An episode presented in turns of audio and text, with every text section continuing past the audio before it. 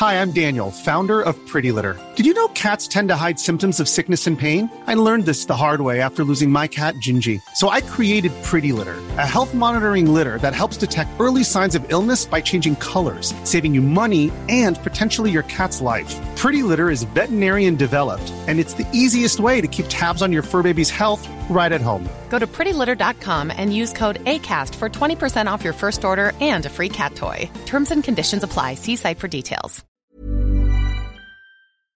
Aujourd'hui encore, quand je suis chez moi, je suis pas homosexuel. Ma condition d'homosexuel, elle arrive dès que je sors de chez moi. Je me sens pas homo. Mais par contre, tous les jours, on me le rappelle.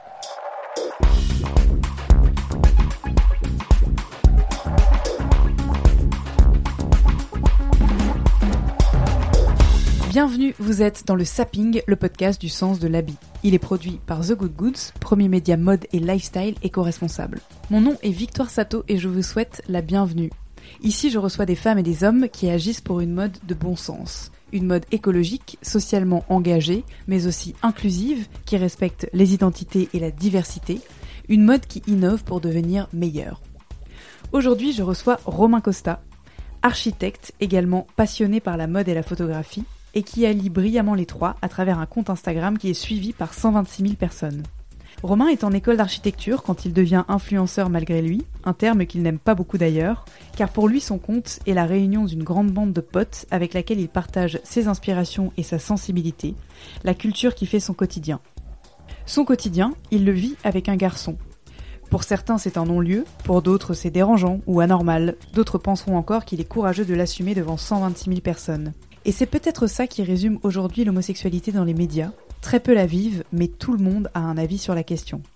Romain lutte activement et avec bienveillance contre les phobies envers les communautés LGBT+, pour que le terme gay ne résume pas son identité, pour que personne n'ait à souffrir de ce qu'il n'a pas décidé d'être, c'est-à-dire attiré par quelqu'un du même sexe. Si Instagram excelle dans l'art de nous présenter des vies idéales, c'est aussi une plateforme sur laquelle la haine homophobe est sans filtre et la violence directe ou insidieuse quotidienne. Romain a décidé d'utiliser son influence pour fédérer dans l'intelligence et avec pédagogie, il explique pourquoi il est difficile d'avoir à être accepté par ce qu'on aime quand on fait son coming out ou pourquoi dire tapette ou pédé, même quand on rigole, c'est blesser un peu plus à chaque fois.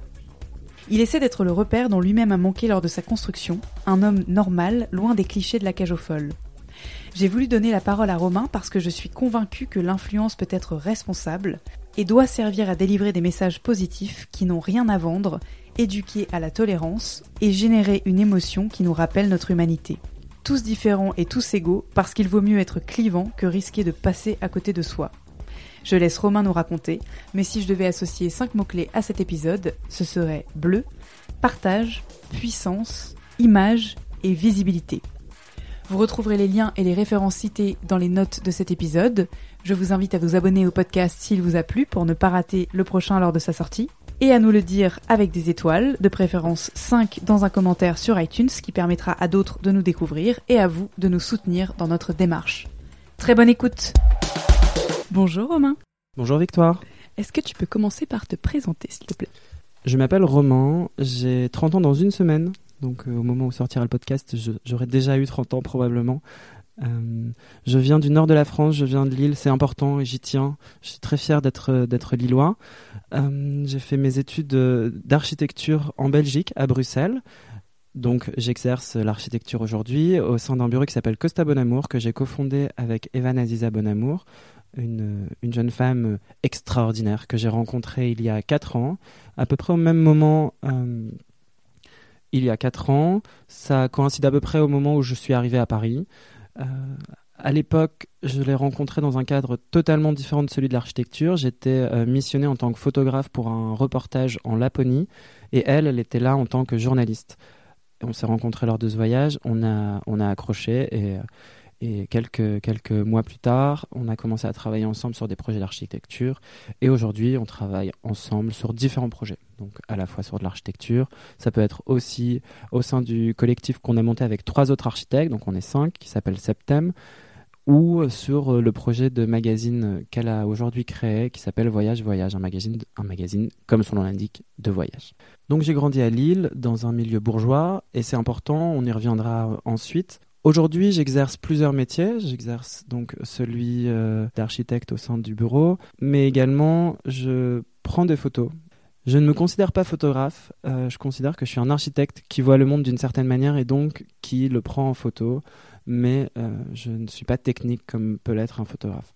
cet œil d'architecte, je l'ai mis à profit dès mon plus jeune âge j'ai toujours voulu être architecte. C'est une passion que j'ai depuis très longtemps. Je, peut-être qu'on parlera ensuite de la relation que j'ai eue avec mes parents et notamment au moment où j'ai fait mon coming out. Mais euh, mais il y a beaucoup de choses que j'ai reproché à un père qui n'a pas été forcément euh, idéal. Mais en tout cas, ce qui m'a apporté, c'est que il a il a fait les beaux arts. C'est un très bon dessinateur et je crois qu'il m'a apporté la passion du dessin la passion des jolies choses qui m'a donné une curiosité sur le monde et, sur le, et particulièrement sur le monde des arts. Donc j'ai pris des photos très jeunes et c'est marrant puisque un jour c'est devenu mon métier sans que je le décide. J'utilisais une plateforme qui s'appelait et qui s'appelle toujours, puisqu'elle est devenue une des plateformes les plus importantes de notre vie, Instagram. Euh, c'était en 2013. Donc j'ai commencé à utiliser Instagram. C'était alors l'unique réseau social que j'utilisais. J'utilisais pas Facebook pour des raisons personnelles. Ça m'avait euh, traumatisé de savoir ce que mes amis faisaient sans que je leur demande. Et c'était trop intrusif pour moi. Et j'ai trouvé dans Instagram euh, une plateforme qui me permettait de partager des photos, de les partager avec des gens que je connaissais pas et de ne pas voir la vie de mes amis sans qu'ils me la racontent. J'avais envie de savoir qu'ils étaient partis en vacances parce qu'ils me l'avaient dit et pas parce que je l'avais vu. Et donc j'ai commencé à partager des photos d'architecture sur ce, sur ce compte Instagram.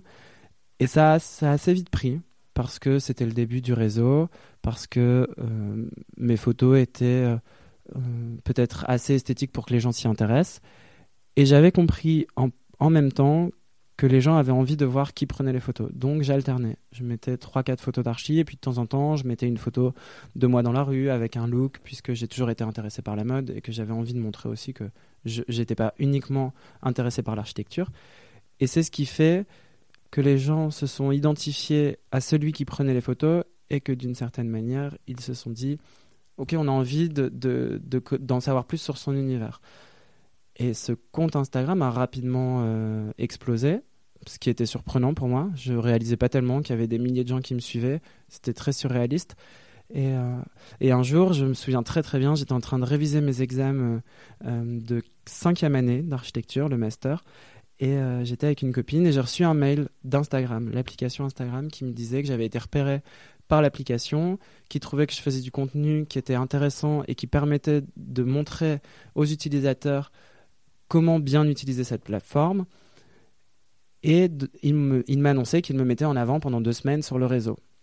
Donc à l'époque, être mis en avant par Instagram, c'était vraiment une chance puisque on était au moment où tu t'inscrivais sur Instagram, on te proposait trois comptes à suivre pendant deux trois semaines. Et donc à l'époque, c'est le moment où tout le monde commençait à s'inscrire sur Instagram. Donc en fait, j'ai gagné 20 ou 30 000 abonnés en deux semaines, ce qui était énorme. C'est-à-dire que je, me suis retrouvé avec un compte avec 40 euh, 000 abonnés. Et, c'était, je te raconte ça par rapport à mon ami parce qu'on était, on était donc en révision, donc on coupait notre portable pendant la journée et le soir on s'amusait, on réallumait mon Instagram, on actualisait la page et on voyait il y avait plus, plus 4000, plus 5000 par jour et c'était, on était comme des fous, on disait mais c'est fou, c'est complètement dingue.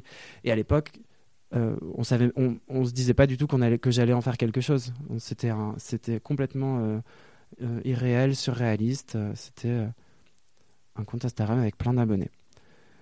Et rapidement, deux trois mois après, je me suis fait repérer par une personne qui est ce qu'on appelle un agent d'influenceur. J'aime pas tellement ce mot, je t'expliquerai pourquoi. qui mettait en relation des marques avec des gens qui étaient très suivis sur les réseaux sociaux. Et c'est comme ça que je me suis retrouvé à faire ma première campagne pour euh, une marque euh, de vêtements, sans vraiment y comprendre quelque chose. On m'a dit voilà, il faut que tu nous envoies 20 euh, photos, on t'envoie des fringues et voilà, et tu seras payé tant.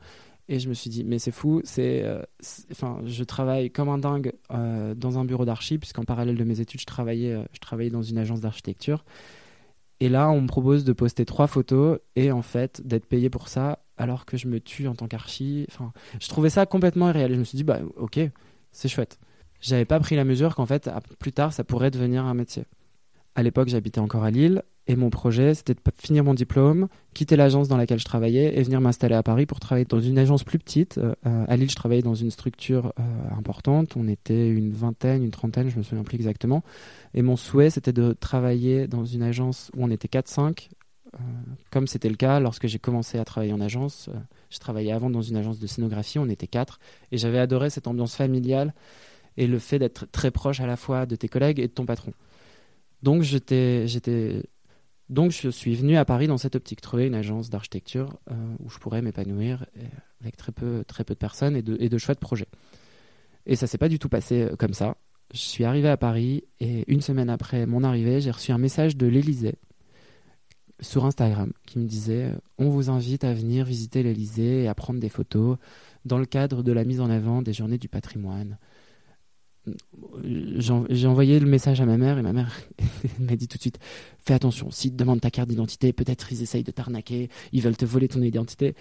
Donc j'ai pas trop répondu. Ensuite j'ai reçu un mail avec la signature de l'Elysée tout ça. Je me suis dit bon peut-être il faut que je le prenne au sérieux. Et finalement quatre jours après je me suis retrouvé à l'Elysée en train de prendre des photos et, ça faisait peut-être une semaine ou deux que j'habitais à Paris c'était complètement dingue je me disais mais juste avec une page Instagram et des photos, en fait, on se retrouve à un endroit euh, incroyable. Rapidement est arrivé ce projet de voyage en Laponie, où j'ai rencontré Evan. En parallèle, je continuais à travailler avec des marques de mode qui me demandaient de, créer des, photos pour eux, euh, parce qu'ils étaient intéressés par le fait que je sois architecte, et donc que j'avais un œil particulier et également un œil pour mettre en scène de la mode, euh, dans des cadres à chaque fois un peu particulier, ou alors dans une rue où j'avais repéré un détail que je trouvais intéressant, et donc d'à chaque fois lier la mode et l'architecture. En architecture, il y a énormément de personnes qui ont théorisé sur la mode et l'architecture. L'architecture textile, euh, l'architecture, la façade qui est, qui est, comme un tissu. Donc c'est quelque chose que j'ai aussi appris à l'école et qui m'intéressait. Donc j'ai trouvé un moyen super agréable de lier à la fois ma passion pour la mode, ma passion pour l'architecture, ma passion pour la photo, et en même temps la communication. Quand est-ce que tu prends compte de la mesure de ton influence? Parce que tu dis que tu passes de peut-être 10 000 à 40 000 d'un coup et aujourd'hui presque 130 000. Et comment est-ce que, de fait, tu choisis des marques euh, en correspondance avec euh, justement bah, tes valeurs esthétiques, avec une histoire que tu saurais raconter? Est-ce que ça t'est déjà arrivé, euh, à contrario, de refuser parce que ça ne te correspondait pas? Alors déjà, comment est-ce que j'ai pris conscience de mon influence? Je crois que je n'ai jamais pris conscience de mon influence parce que je considère pas que je sois influent. En fait, c'est pour ça que j'aime pas le mot influenceur. Je considère que les gens qui sont abonnés à mon compte sont des gens avec qui je partage des choses. Et c'est toujours comme ça que j'ai utilisé Instagram. J'ai commencé à utiliser cette plateforme, pas parce que je voulais gagner de l'argent, puisque à l'époque, c'était même pas envisageable et ça n'existait même pas. Donc, je communique sur mon Instagram exactement de la même manière depuis 2013. Je partage des photos d'architecture, je partage des bons plans, je partage des coups de cœur, je partage, des expos que j'ai aimés et donc pour moi, c'est pas de l'influence, c'est juste comme un pote qui a plein d'amis, quoi. Voilà, j'ai plein d'amis, ils sont sur Instagram et voilà, c'est chouette. Euh, j'aime pas du tout cette relation d'influenceur parce que ça veut dire que les gens qui me suivent sont influencés et j'espère que les gens qui me suivent se sentent pas influencés. Je, leur, je, leur, donne des conseils, en fait, je, les accompagne sur des. Bah, vous savez pas quelle expo aller voir euh, ce mois-ci, bah, je vous en balance 10, c'est celle que j'ai aimée, allez-y, c'est chouette. Euh, ah, vous n'avez pas d'idée euh, de comment vous habiller pour les fêtes? Bah voilà, moi je me suis habillé comme ça. Si ça vous intéresse, c'est cool, mais je vous demande pas d'être influencé par ce que je fais et de voilà. J'espère que, que j'ai réussi à donner l'impulsion sur cet Instagram d'avoir un esprit critique et de et de d'apprécier mon univers, mais pas d'avoir envie d'être influencé par mon univers. Juste que ce soit voilà, comme quand tu lis un magazine. Donc les marques, euh, quand tu communiques à leur sujet, c'est avec le même prisme et la même sensibilité. Finalement, c'est de l'inspiration sur ton style. Exactement. Je dis toujours à une marque que s'ils veulent travailler avec moi pour que je les mette en rupture de stock, moi c'est pas mon intention. Mon intention c'est de créer de l'image, c'est de créer de voilà une histoire autour de la marque ou de raconter l'histoire de la marque. La plupart du temps, si on me contacte et que, et que je sens pas un, je, me sens pas capable d'avoir un storytelling par rapport à ce que je vais créer, ça m'intéresse pas. Parce que je sais que si ça ne m'intéresse pas, ça ne va pas intéresser les gens qui me suivent. Mon... C'est très égoïste au final. Il faut que je sois intéressé pour pouvoir intéresser les gens. Ensuite, pour choisir les marques avec lesquelles je travaille, euh, évidemment, il y a un critère euh, primordial. Il faut qu'elles soient OK avec le fait que je suis en couple avec un garçon et que ça ne leur pose pas problème. Ça a posé problème. Et ça ça m'a permis de me dire, bah, cette marque, je n'ai absolument pas envie de travailler avec elle. Et c'est pas grave, il y a d'autres marques. Et dans ce cas-là, le message est formulé comment? Alors, il y a deux manières de se rendre compte de ça. Soit c'est en fait quelqu'un qui l'a raconté et donc ça m'est venu aux oreilles. Soit c'est un, une manière de, de, répondre à un mail qui est qui se veut bienveillant, mais en fait qui est hyper maladroit et qui permet de comprendre qu'en fait il y a quelque chose qui gêne. Quand ça vient, quand ça t'arrive aux oreilles, c'est souvent très violent et c'est souvent très direct. Euh, et euh, la plupart du temps, c'est on cherche quelqu'un qui soit viril et qui ait des et qui ait des valeurs familiales fortes. Parce que parce qu'on peut pas avoir une famille en étant homosexuel et on peut pas être viril voilà. en étant homosexuel, bien entendu. Alors souvent, ça me fait sortir de mes gonds. Aujourd'hui, j'essaye de me calmer un peu euh, et, et, et, de me dire que les gens qui réfléchissent comme ça sont des gens qui réfléchissent purement euh, avec euh, une perspective de marketing, mais mine de rien, ça te renvoie ce qu'on t'a toujours renvoyé. Si t'aimes les garçons, tu n'es pas viril. Si t'aimes les garçons, tu n'as pas des, va des, valeurs familiales normales. Tu n'es pas normal. Donc ça, c'est violent. Si c'est euh, si un mail qui m'est adressé et qui est mal formulé, souvent je réponds en essayant d'expliquer, en, en essayant d'expliquer avec tact pourquoi c'était indélicat. Si après j'ai une autre réponse qui est ah pardon j'avais pas compris alors voilà c'est bien mais si c'est une réponse où je sens que la personne est juste bloquée et ne comprend pas pourquoi euh, c'était maladroit pareil je lâche l'affaire parce qu'en fait c'est fatigant au bout d'un moment de... ouais mais tu as fait ta part d'éducation voilà. potentielle en fait j'ai essayé et c'est la même chose sur les réseaux sociaux parce que quand je communique sur les réseaux sociaux sur euh, sur l'engagement ou alors sur par exemple quelque chose que j'ai vu et qui m'a choqué et que j'essaye d'expliquer pourquoi c'est choquant et pourquoi on peut pas dire ça. J'ai trois types de réponses et je sais tout de suite me positionner face à ces trois types de réponses. Il y a la personne qui ne savait pas parce que au final, tant qu'on te l'a pas expliqué, tu peux pas. Enfin, il y a beaucoup de choses que tu ne sais pas. Moi-même, on m'a expliqué euh, beaucoup de choses et euh, et voilà, j'apprends encore tous les jours. Euh, rien qu'au sein de la communauté LGBT, on n'a pas tous on n'a pas tous la même manière de, de parler. Euh, la communauté gay ne connaît pas forcément la communauté trans, le vocabulaire qu'il faut, qu'il faut utiliser. Et donc, quand on t'explique, voilà, après, tu sais et tu fais attention. Donc, tu veux dire que, euh, juste pour bien comprendre, la première réponse, c'est celle qui t'a blessé. La personne, ne, c'était pas sciemment, elle, elle savait pas qu'elle te blessait et donc elle apprend euh, qu'effectivement, elle t'a fait du mal en écrivant tel ou tel commentaire ou en ayant telle et telle réaction, c'est ça? C'est ça. Pour t'expliquer un peu, euh, quand je suis confronté à ces trois profils, j'ai l'habitude de dire assez crûment qu'il y a le petit con, le moyen con et le gros con. Le petit con, c'est celui qui dit euh, ah fais pas ton PD et tu lui dis bah en fait tu peux pas dire PD parce que parce que c'est réducteur parce que c'est blessant et qui dit ah pardon je suis désolé euh, je le je le ferai plus. Ça c'est c'est le petit con. C'est gratuit de dire ça parce qu'en fait c'est juste quelqu'un qui avait pas pas réalisé il euh, y a le moyen con, celui euh, à qui tu vas expliquer, qui va pas forcément comprendre, mais qui va essayer de comprendre et qui, in fine, te laisse quand même parler et te fait confiance sur le fait que tu vis la situation et que, effectivement, si tu lui dis qu'il faut pas dire PD, alors peut-être il faut pas dire PD. Puis t'as le gros con, celui qui va dire non mais ça va, si vous vous vexez à chaque fois, on n'a plus rien le droit de dire. Celui-là, c'est un cas perdu, ça sert à rien. À partir du moment où tu as eu la réponse, moi je lâche l'affaire assez rapidement. Je sais qu'il n'y a pas de débat possible. Euh, voilà.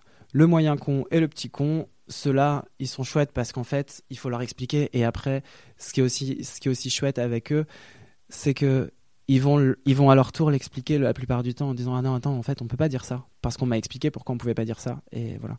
Et eux, à leur tour, vont se retrouver confrontés aux petits cons, aux moyens cons et aux gros cons. Alors, on va revenir sur cette question de sémantique, mais je voudrais qu'on rembobine un tout petit peu. Euh, justement pour euh, prendre le temps d'expliquer et euh, bien comprendre moi-même. Est-ce que tu peux, dans ton parcours euh, tout euh, sentimental, émotionnel, physique, me dire si tu te rappelles du moment où tu as réalisé ton homosexualité, où tu l'as acceptée en, toi-même et où tu as fait en sorte qu'elle soit, enfin, de ton, coming out et de la faire accepter socialement? Mmh. Alors comme j'imagine beaucoup d'hétéros qui ne se sont jamais posé la question de leur hétérosexualité, je me suis jamais posé la question de mon homosexualité. J'ai toujours su que j'étais attiré par les garçons depuis mais je me souviens même pas avoir été amoureux amoureux c'est différent, c'est un sentiment mais en tout cas d'avoir été attiré par des filles. Mais par contre très très jeune, on a orienté le fait qu'il fallait que je sois amoureux de filles, puisqu'on m'a demandé si j'avais une amoureuse. On m'a pas demandé si j'étais amoureux. Donc très jeune, j'ai compris qu'il fallait dire que j'étais amoureux de filles. Donc j'ai eu des amoureuses, des histoires passionnelles à trois ans et demi, des, projets de mariage, d'enfants. Mais je savais que j'étais amoureux de garçons. Et c'était assez douloureux euh, parce que euh, je sentais que j'avais pas le droit de le dire et que je devais garder ça pour moi. Et ça a duré très très très longtemps. Euh, et, en plus de ça, j'ai évolué dans un milieu euh, bourgeois et catholique où on me disait il faut aimer son prochain et où en même temps je me disais oui mais alors moi visiblement je suis pas le bon prochain, il faut que je sois un autre prochain. Enfin, c'est une religion qui a l'air de dire qu'on accepte tout le monde mais visiblement on n'a pas trop l'air de m'accepter quand même donc je sais pas trop comment me positionner. C'était compliqué. Euh, j'ai été en couple avec des, filles jusque mes 20 ans, 19-20 ans.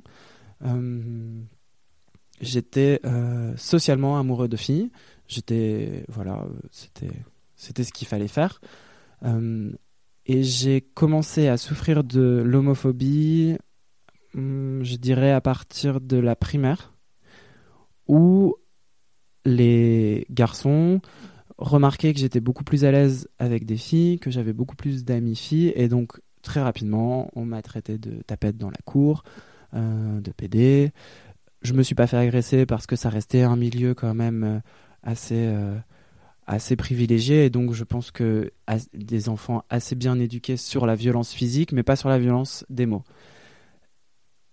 Au lycée, au collège, c'était assez, ça a été assez dur aussi. Au lycée, ça a été euh, le point culminant de l'homophobie parce qu'en fait, on est vraiment dans la la recherche de sa sexualité, de ses désirs, et je pense que ça travaille beaucoup de personnes, et du coup, beaucoup de gens l'extériorisent et, et, euh, et voilà, c'était très, c'était très violent envers moi.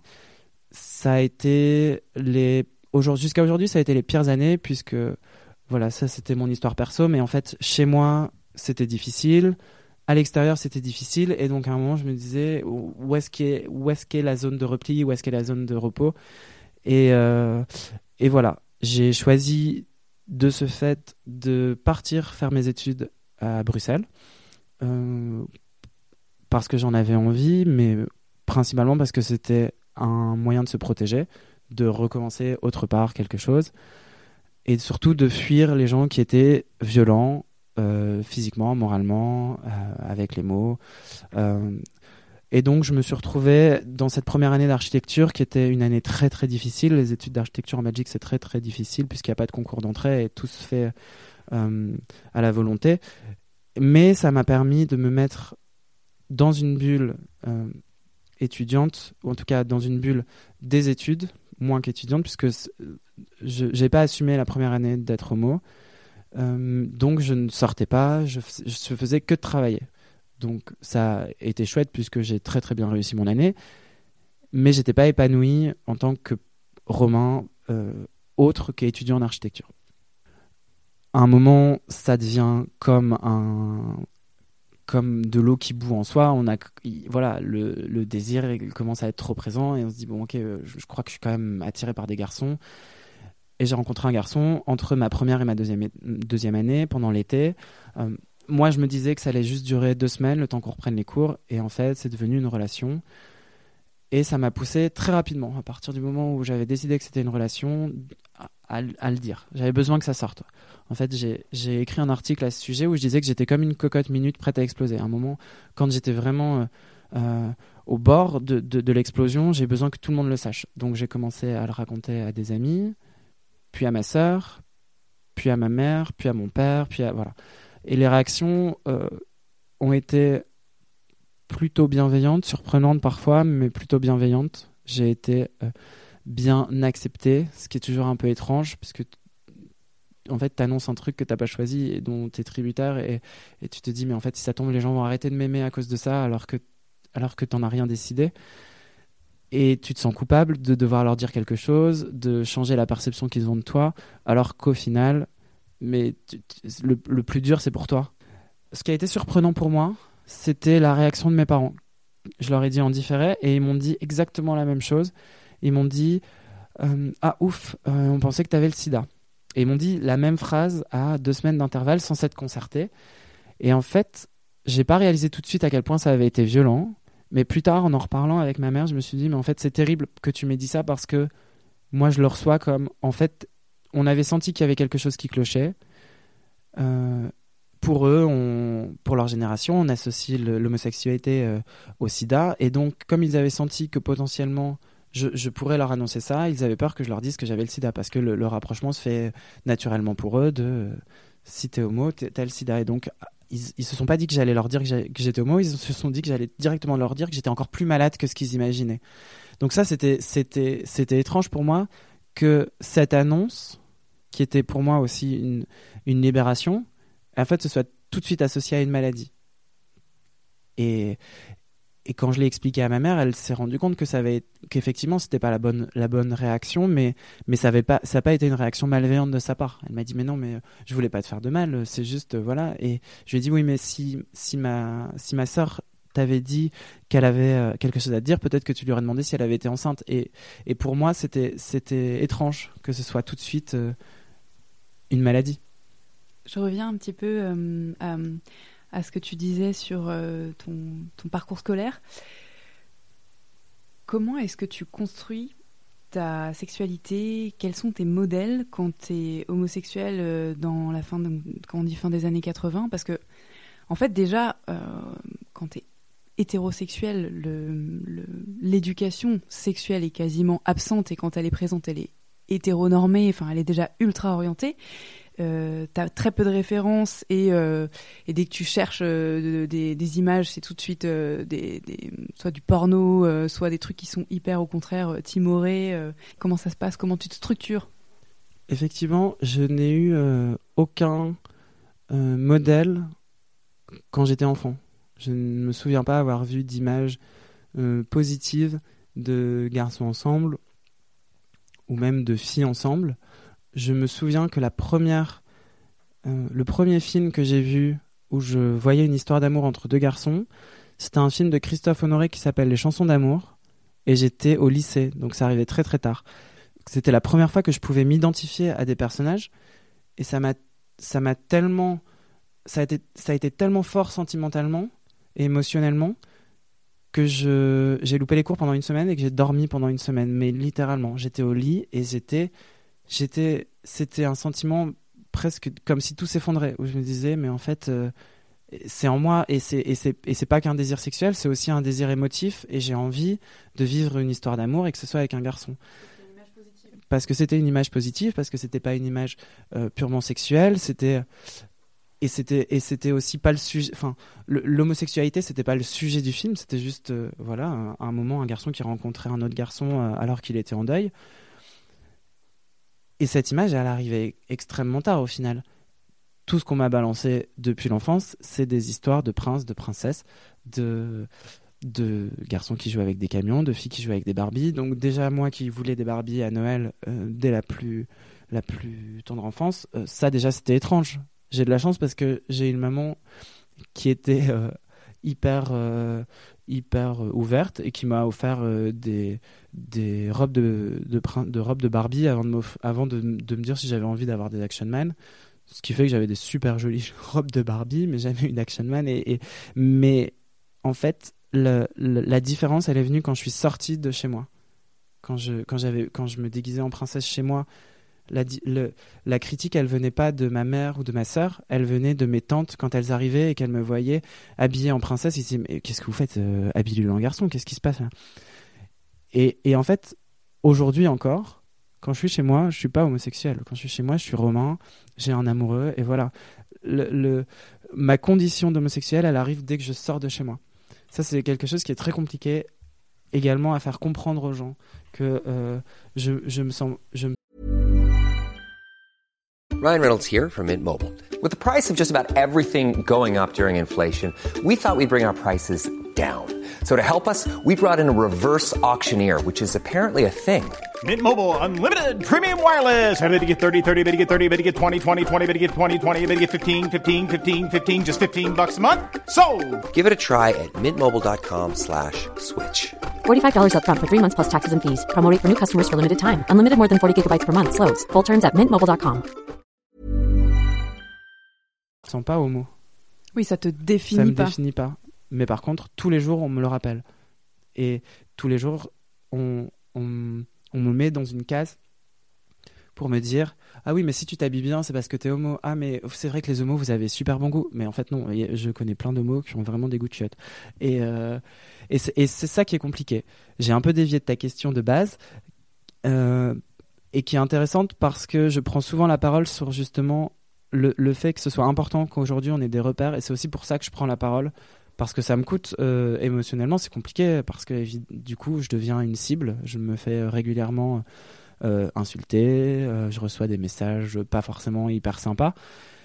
Mais pour moi, c'est important parce que j'aurais aimé à pas 10 ans, parce que les gens qui me suivent n'ont pas 10 ans, mais, mais j'aurais aimé, ou en tout cas, pouvoir me dire Ah, mais en fait, on peut être homo et complètement normal, et on peut être homo et que ce soit pas la cage aux folles. Parce que ce film est hyper chouette, mais en fait, la vraie, le vrai film que j'ai vu en tout premier, c'est pas les chansons d'amour, c'est La Cage aux folles, et c'est et c'est ce que les gens, enfin, c'est ce qui reste dans la tête des gens de se dire qu'en fait, un homo, c'est c'est un, garçon qui qui qui est euh, très efféminé, et c'est ça aussi. C'est important de dire que c'est ça aussi, mais pas que. Et tout le monde doit pouvoir s'identifier et se dire, on peut aussi, on peut être homo de plein de manières, comme être, on peut être une femme de plein de manières, on peut être un homme de plein de manières. Et le problème, c'est qu'on nous présente seulement un schéma. À tel point que quand t'es petit garçon, euh, pour toi, les codes du féminin, c'est forcément la robe de princesse. Alors qu'une petite fille a le droit d'avoir des action man sans que ça ait un rapport avec son orientation sexuelle. Euh, enfin, chacun peut s'habiller indifféremment de son genre, etc. Et alors, du coup, comment tu penses que dans la toute petite enfance ou, euh, au, travers du parcours scolaire, on peut éduquer les enfants à une ouverture d'esprit et à une tolérance Parce que c'est super compliqué comme question. C'est très difficile je pense que déjà, ne pas orienter les questions, c'est important. Ne pas demander à un garçon s'il est amoureuse ou ne pas demander à une fille si elle a un amoureux, c'est important. Lui demander s'il est amoureux ou si voilà, s'il a un amoureuse ou une amoureuse. Comme ça, au moins, on lui laisse, on lui laisse la place pour lui dire que si un jour il veut dire qu'il a un amoureux si c'est un garçon, c'est ok. Euh, après ça, c'est l'éducation, c'est compliqué. J'ai pas d'enfant, je peux pas me prononcer sur l'éducation, mais en tout cas, à mon échelle, ce, que je peux remarquer, c'est que les, les, les, gens qui me suivent, souvent, c'est plutôt des, des personnes qui ont euh, une trentaine d'années. Et donc, soit c'est des frères et sœurs de, de, jeunes, euh, de jeunes homos, soit c'est des personnes qui font leur coming out plus tard, ou après, évidemment, des gens qui sont LGBT. Et quand ce sont des frères et sœurs, euh, et qui me disent merci parce que grâce à des articles que j'ai écrits, ça leur permet de comprendre euh, comment s'adresser à comment s'adresser à eux, comment euh, utiliser les bons mots, euh, ne pas les braquer. Voilà. Je réponds pas du tout à ta question. Si, parce que, si, si, carrément, parce que justement, tu disais que tu n'aimes pas le terme influenceur, mais peut-être que c'est une forme d'influence, pour le coup, qui est hyper positive et que, et que tu peux cultiver euh, intelligemment.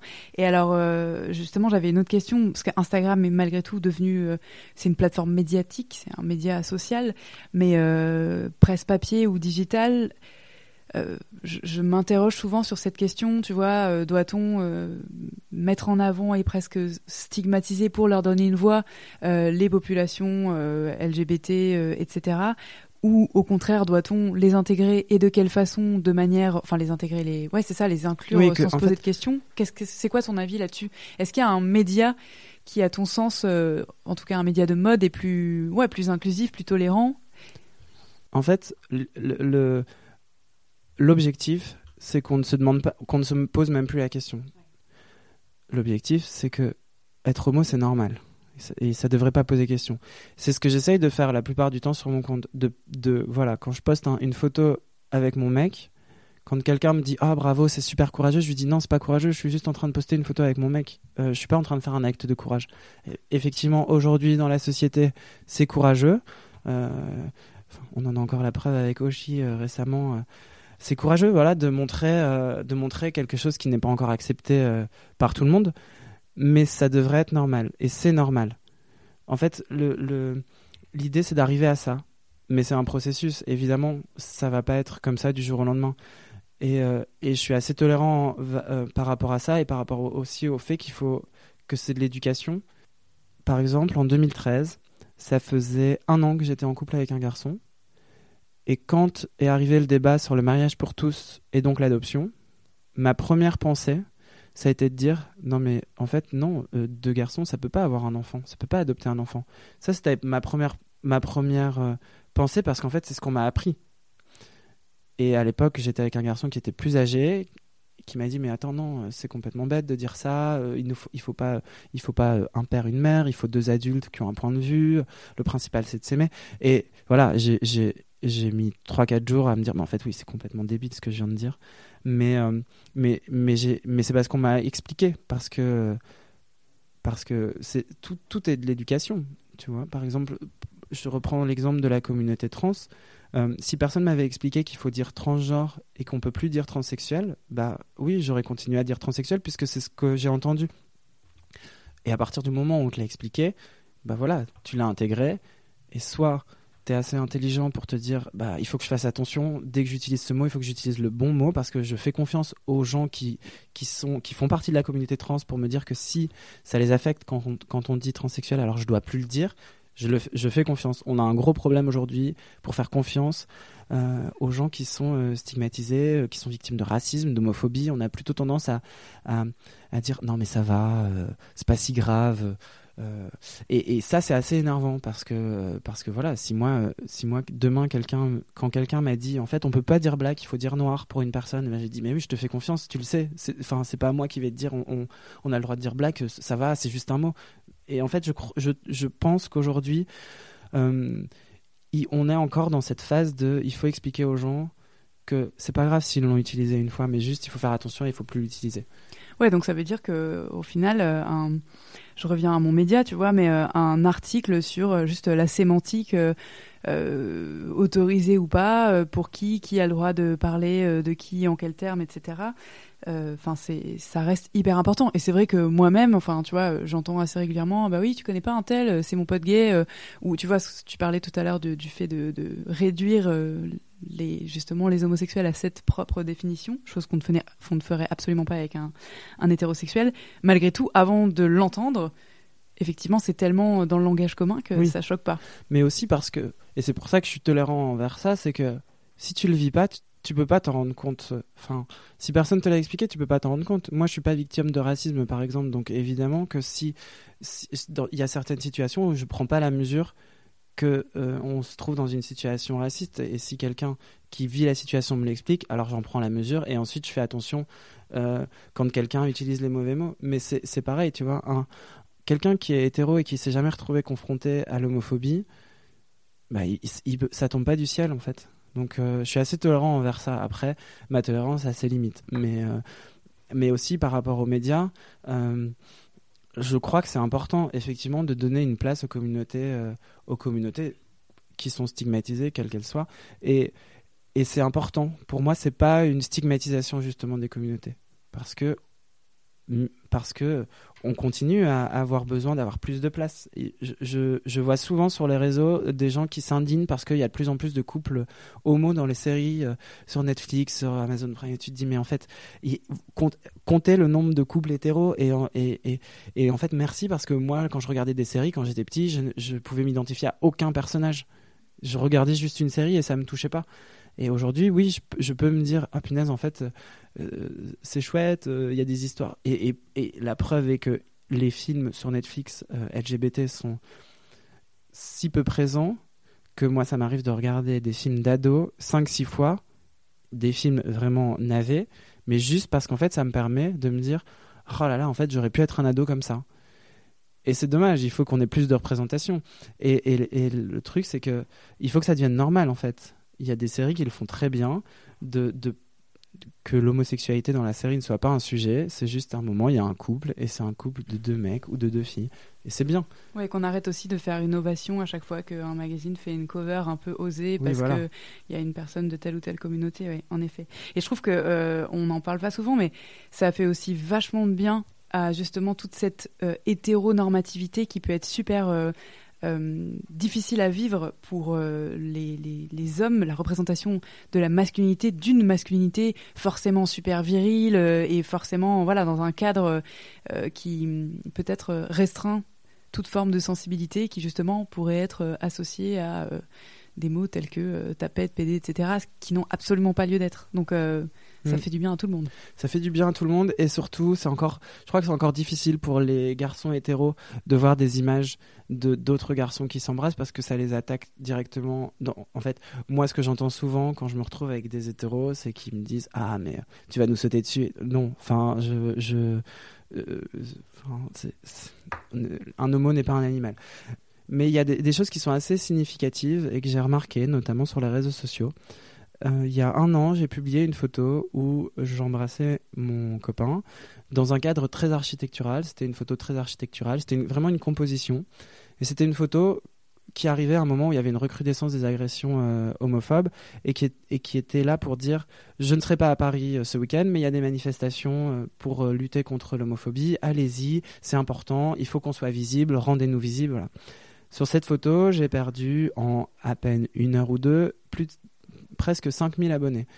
C'était assez violent parce que c'était des gens qui avaient choisi de me suivre pour des photos d'archi, pour des photos de mode, mais pas uniquement. Parfois, je partage des photos avec mes potes, avec ma mère. Enfin voilà, ça reste, je maîtrise ce que je montre, mais parfois, on sort un peu du cadre purement architectural ou de la mode.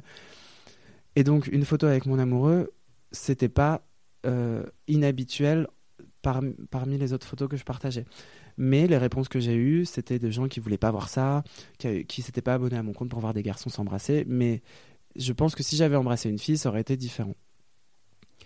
Ensuite, il y a une deuxième photo qui est assez significative. C'est il y a quelques temps, j'ai posté une photo où je portais une robe parce que je la trouvais super chouette et qu'en fait je l'avais piquée à une copine. On faisait un shooting ensemble et elle, moi je portais un costume et elle, elle portait une robe super belle et j'avais vraiment envie de la mettre. Et j'expliquais sous la photo qu'en fait, euh, depuis très jeune, j'aimais bien porter des robes, pas parce que je voulais être une fille, mais juste parce qu'en fait, j'aimais bien euh, euh, prendre possession de euh, voilà l'envergure d'une robe et d'expliquer que en fait, je, je me sentais pas anormal quand je portais une robe, mais par contre qu'on me faisait me sentir anormal. Et pareil sur cette photo, j'ai eu beaucoup de réactions de garçons qui disaient mais tu peux pas, mec, te montre pas comme ça, tu t'es pas du tout crédible. Et c'était c'était assez étrange. Je, fais un autre parallèle euh, suite à cette photo, la première photo que j'ai postée avec, euh, avec mon amoureux, euh, et à tous ces désabonnements et à, tous ces messages violents. Alors j'ai reçu énormément aussi de messages positifs. C'est une des photos qui est le plus où il y a eu le plus d'engagement sur mon compte, mais c'est aussi une des photos où j'ai reçu le plus de violence. Et j'étais seul quand, quand j'ai posté cette photo, j'étais chez moi et je voyais le nombre d'abonnés qui descendait et je me suis pris comme une claque dans la gueule parce que c'était vraiment violent de voir ces gens qui s'étaient abonnés et qui choisissaient de se désabonner juste pour cette photo. Et je me suis senti seul. Et le lendemain, je suis arrivé au bureau et j'ai dit aux gens avec qui je travaillais qu'il fallait faire un truc. Que là, en fait, euh, c'est, c'était, euh, c'était pas possible que, qu'il fallait, euh, il fallait que je fasse quelque chose. Et ça faisait longtemps que je travaillais avec une association qui s'appelait Le Refuge, qui vient en aide aux jeunes euh, LGBT qui sont victimes d'LGBT-phobie entre 18 et 25 ans.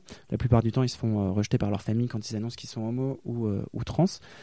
Euh, et, euh, et donc, je, me suis dit, bah, le pouvoir que j'ai, c'est de fédérer des gens autour de moi. Donc, qu'est-ce qu'on pourrait faire pour se soutenir entre nous? Puisque si moi, seul, enfin, moi qui suis super, super soutenu par, ma- mère, par ma sœur, par mon mec, par mes amis, par aussi une communauté qui me suit, j'imagine un mec qui n'a pas de compte Instagram, qui euh, s'est fait rejeter par, euh, par ses potes, par... il, faut qu'on se soutienne entre nous et qu'on crée une, une communauté qui soit réelle et plus uniquement virtuelle. Donc est né le projet James Dean, Dean qui s'écrit comme un dîner, puisque ce sont des dîners qu'on organise tous les mois avec euh, l'association du refuge et d'autres associations. Depuis, on, essaye de, montrer euh, et d'expliquer euh, aux gens qu'il y a beaucoup d'associations qui se battent contre les LGBT-phobies. Et donc l'idée, c'est d'inviter cinq jeunes du refuge. Ils sont une vingtaine hébergés à Paris. C'est une association nationale, mais d'en inviter cinq à chaque fois différents et d'inviter cinq personnes de ma communauté. Et des, et des bénévoles évidemment de l'association pour parler de l'association d'une autre manière, pour créer un moment bienveillant, pour aussi euh, se retrouver euh, pas entre nous, puisqu'il y a des, des jeunes filles hétéros qui viennent. Il n'y a jamais eu de garçons hétéros. C'est encore jamais arrivé. Comment ça se passe? Tu proposes à ta communauté? Je propose à ma communauté, je leur dis qu'il n'y a évidemment pas euh, besoin qu'ils soient LGBT pour venir, il faut juste être sympa et avoir envie de passer un chouette moment. Et, euh, et voilà, ils peuvent s'inscrire sous une photo du quand on poste la photo sur le compte James Dean, ils s'inscrivent, on tire au sort et, ce, sont, ce sont ces personnes qui viennent.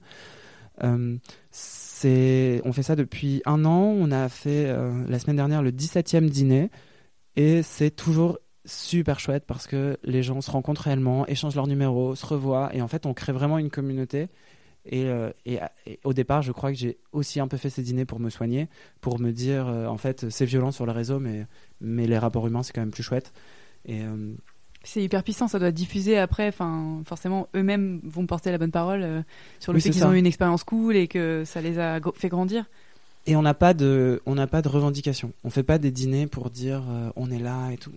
Non, on, est, on est juste là pour dire, en fait, soyons bienveillants les uns envers les autres.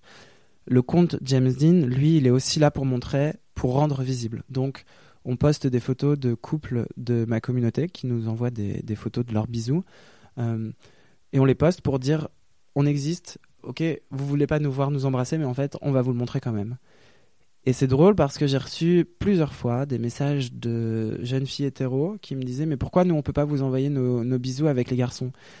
Et on répond assez simplement en disant que les couples hétéros sont déjà très représentés et n'ont pas besoin de se rendre visibles. Enfin, moi, je me suis déjà fait insulter parce que je tenais la main d'un garçon dans la rue. Je, pense que si une fille se fait insulter parce qu'elle tient la, main d'un garçon, c'est pour d'autres raisons et, pas parce que parce qu'elle est euh, avec son amoureux dans la rue.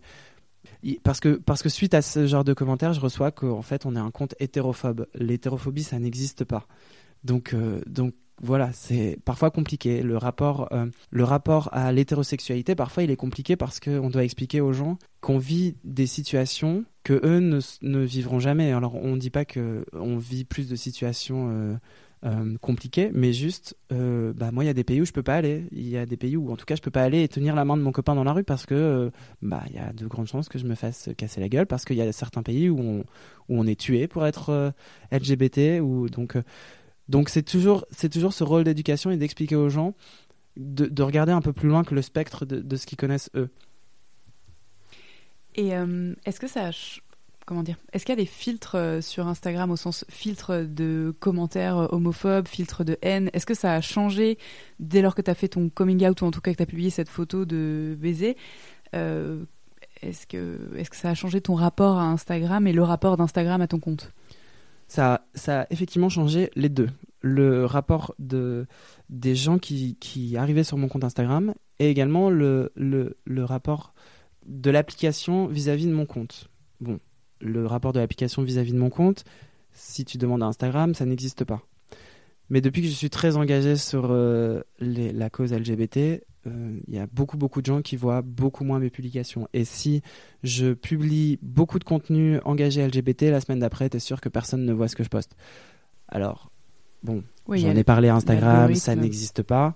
Mais Instagram, ça reste une, une, une application qui est gérée par des hommes hétéros, blancs, bon, on fera pas de, on, voilà. Pas besoin de caricature, mais effectivement, et, hum, comment dire, l'algorithme a récemment changé. Enfin, il y a quoi, il y a deux ans peut-être, euh, en passant de des photos postées à l'instant T à les photos les plus likées remontent. Et j'imagine que bien sûr, on peut se débrouiller pour que certaines photos soient plus ou moins likées. oui, c'est ça. une évidence. Et en fait, ce, que je trouve dommage, c'est que par exemple, j'ai des amis qui ont des comptes très très intéressants sur euh, sur euh, sur le, par exemple, les, les, les messages que peuvent s'envoyer les gens sur les, sur les applications de rencontres et le racisme qu'il y a sur ces applications de rencontres, et notamment au, sein même de la communauté LGBT. Et c'est des comptes qui sont très souvent signalés, dont les publications sautent, dont, et en fait, euh, des comptes qui sont pas sont pas aidés par euh, par Instagram puisque on supprime leurs comptes, on montre pas leurs posts c'est un petit peu frustrant parce qu'on se dit que en fait au contraire on devrait euh, on devrait euh, être euh, être aidé par une application justement quand on vend rien. Enfin quand on parle de, de sujet on, on, vend rien. Je, comprends qu'à un moment l'application ait envie de, restreindre la, visibilité de certains posts parce que effectivement c'est devenu un commerce pour beaucoup de gens. Mais quand on vend rien c'est un peu frustrant. Quand c'est des messages qu'on a envie de bienveillant et d'aide, c'est un peu, c'est un peu énervant. Après ça, vis-à-vis de, des gens qui me suivent, euh, évidemment, je, c'est comme mettre un sticker sur ton visage et donc de recevoir beaucoup plus facilement des messages qui peuvent être soit complètement gratuits et directs, juste recevoir un petit PD avec l'emoji pistolet à côté. Ça c'est voilà, ça arrive de temps en temps. bon, c'est c'est des commentaires stupides, mais mais bon, moi j'ai l'habitude, ça m'arrive aussi dans la vie euh, de tous les jours. Donc, euh, donc euh, au bout d'un moment, on fait avec. Par contre, les messages un peu plus insidieux qui sont qui sont des gens que tu sens cultivés, que tu sens voilà, qui ont une éducation et qui, mais qui te tiennent des discours ahurissants. Là, c'est difficile parce que parce que tu te dis bon.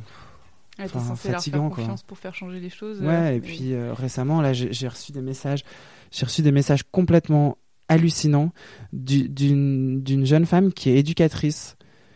Et ça fait peur parce que tu te dis, euh, oui, donc en fait, elle est en train d'éduquer des, plus jeunes et elle est en train d'expliquer que la gay pride, euh, c'est complètement débile, qu'il faudrait qu'il y ait une hétéro pride, mais l'hétéro pride, c'est tous les jours. donc, euh, donc oui, parfois c'est fatigant et puis parfois il y a, des semaines où, je suis très fatigué et donc je prends plus la parole sur ces sujets parce qu'au bout d'un moment, ça devient un peu un peu fatigant quand tu sens que tu n'as pas de, soutien de la part de l'application, que tu n'as pas de soutien non plus dans le milieu de ce qu'on appelle l'influence. C'est, mes très bons amis qui m'ont aidé dans ce projet, euh, ils sont rares, euh, tout simplement parce que prendre position aujourd'hui, c'est clivant. Et euh, effectivement, j'ai remarqué que ça m'avait tiré une balle dans le pied sur certains projets, puisque bah, tu, tu ne corresponds plus à toutes les cases. Tu peux plus être un garçon qui peut à la fois toucher des femmes, euh, qui peut les faire rêver, euh, qui peuvent. Et aujourd'hui, je sais que dans tous les cas, c'est des, des, marques ou c'est des projets sur lesquels j'ai pas envie de travailler. Mais. Il y a toujours quelque chose de, de blessant, de te rendre compte que c'est à cause de ça que et pas parce que euh, bah, tu travailles, enfin, ton univers leur correspond pas ou tu te dis mais le fait d'être amoureux d'un garçon, je l'ai pas choisi et ça, et ça, et ça me pénalise. Oui, c'est le fait. Enfin, t'es pénalisé par le fait d'être toi. Euh, c'est ça. Euh, et, tu, et tu dois t'excuser d'être toi. Et, et, tu es. Et très souvent, tu te retrouves dans des situations euh, culpabilisantes d'être toi. Et c'est ça aujourd'hui, pour revenir sur tes questions précédentes, aujourd'hui, l'enjeu, c'est de dire que plus personne se sente coupable de ça. Que plus personne se sente honteux d'être. De, d'être attiré par un garçon si c'est un garçon, d'être attiré par une fille si c'est une fille, d'être attiré par les deux. De... Ça, ça devrait plus exister. Mais c'est un processus. Je pense qu'effectivement, euh, personne avant de l'avoir vécu ne peut se rendre compte de la quantité euh, infinie de violences euh, insidieuses quotidiennes que tu peux subir. C'est un peu comme quand tu es une nana dans la rue à Paris particulièrement dans certains quartiers où tu, tu, peux passer 24 heures à te faire siffler toutes les 10 minutes, euh, reluquer, insulter gratuitement euh, et plus, et que tu arrives dans un pays étranger où euh, les habitudes sont pas du tout les mêmes et où tu as l'impression qu'effectivement tu mets ton cerveau sur pause et que tu, tu te rends compte que son seuil de normalité, c'est le seuil de, qui correspond à un certain degré de violence. Mm. C'est fou. Je crois que je, sur, sur beaucoup de sujets, on se rejoint euh, entre euh, personnes de la communauté LGBT et, les femmes. Euh, nous aussi, on a peur de sortir le soir. Nous aussi, on a peur quand on croise un groupe de mecs. Et, et c'est pour ça que je, enfin, en tout cas, moi, je, je, je, je suis, j'ai toujours été très proche des filles, des femmes, parce qu'en fait, je comprends leur souffrance, enfin, je comprends certaines de leurs souffrances. Et c'est pour ça que quand on me demande si je suis féministe, bah non, en fait, je suis juste euh, de la même chose, je suis pas euh, engagée euh, contre la LGBT-phobie, je suis juste pour dire qu'en fait, on devrait tous être au même point, on devrait tous être au même niveau, et on devrait tous se sentir égal dans la rue, se sentir égaux dans la rue. J'ai une petite question Vie ma vie 2. Si demain tu pouvais être euh, le rédac chef de Society, euh, qui est-ce que tu choisirais par exemple de mettre en cover ou euh, si tu avais un dossier à faire pour plaider cette cause, ce serait quoi? Mais là, tout de suite, tout de suite, je mettrais Oshi en cover. pour ceux qui n'ont pas suivi cette histoire, Oshi, c'est une jeune chanteuse très engagée qui a un nouveau titre qui s'appelle L'amour censure, qu'il a récemment performer sur scène et à la, et à la fin de la performance, elle embrasse une de ses danseuses. Euh, c'est une chanson magnifique. En fond, on entend des, des euh, messages qui, enfin des, témoignages de, la manif pour tous, de, donc qui sont assez violents.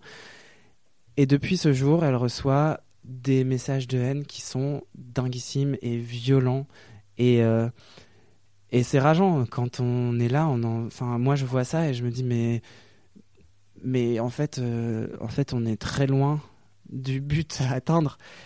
Donc ce serait Oshi directement. Très bien. Dernière question, tradition.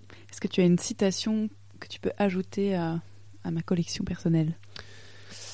Euh, Écoute, j'ai un message qui résonne très souvent dans ma tête, qui n'est pas vraiment une citation, mais euh, j'ai toujours été un garçon sensible et, euh, et qui a souvent eu peur de situations, parce que la peur, ça a été mon quotidien depuis l'enfance pour d'autres raisons, mais on fera un, un autre sujet là-dessus.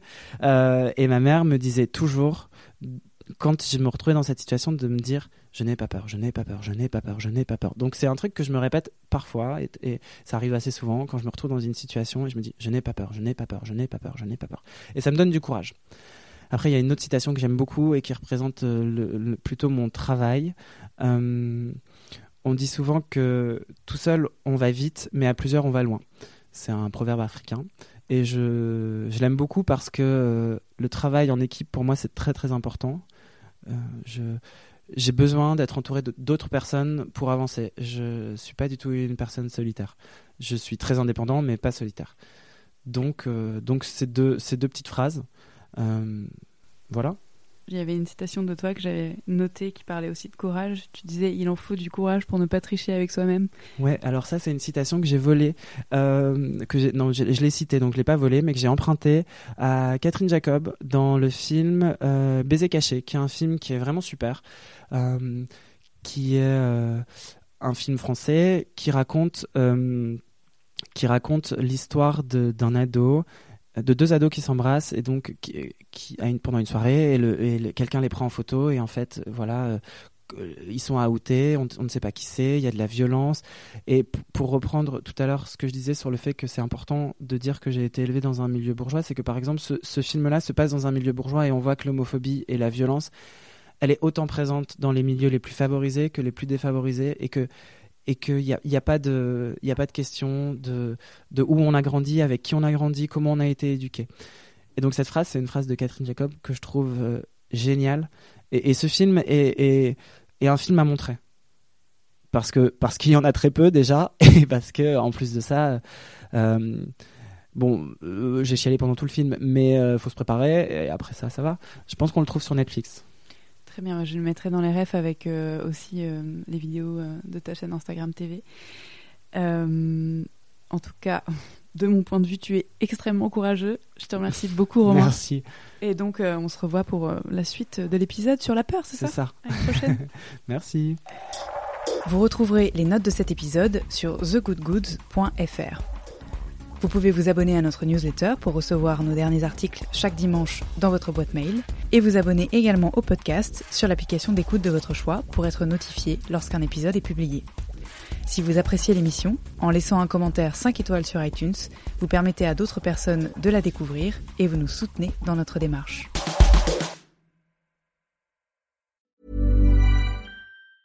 Mom deserves the best, and there's no better place to shop for Mother's Day than Whole Foods Market. They're your destination for unbeatable savings, from premium gifts to show-stopping flowers and irresistible desserts. Start by saving 33% with Prime on all body care and candles. Then get a 15-stem bunch of tulips for just $9.99 each with Prime. Round out Mom's menu with festive rosé, irresistible berry chantilly cake, and more special treats. Come celebrate Mother's Day at Whole Foods Market.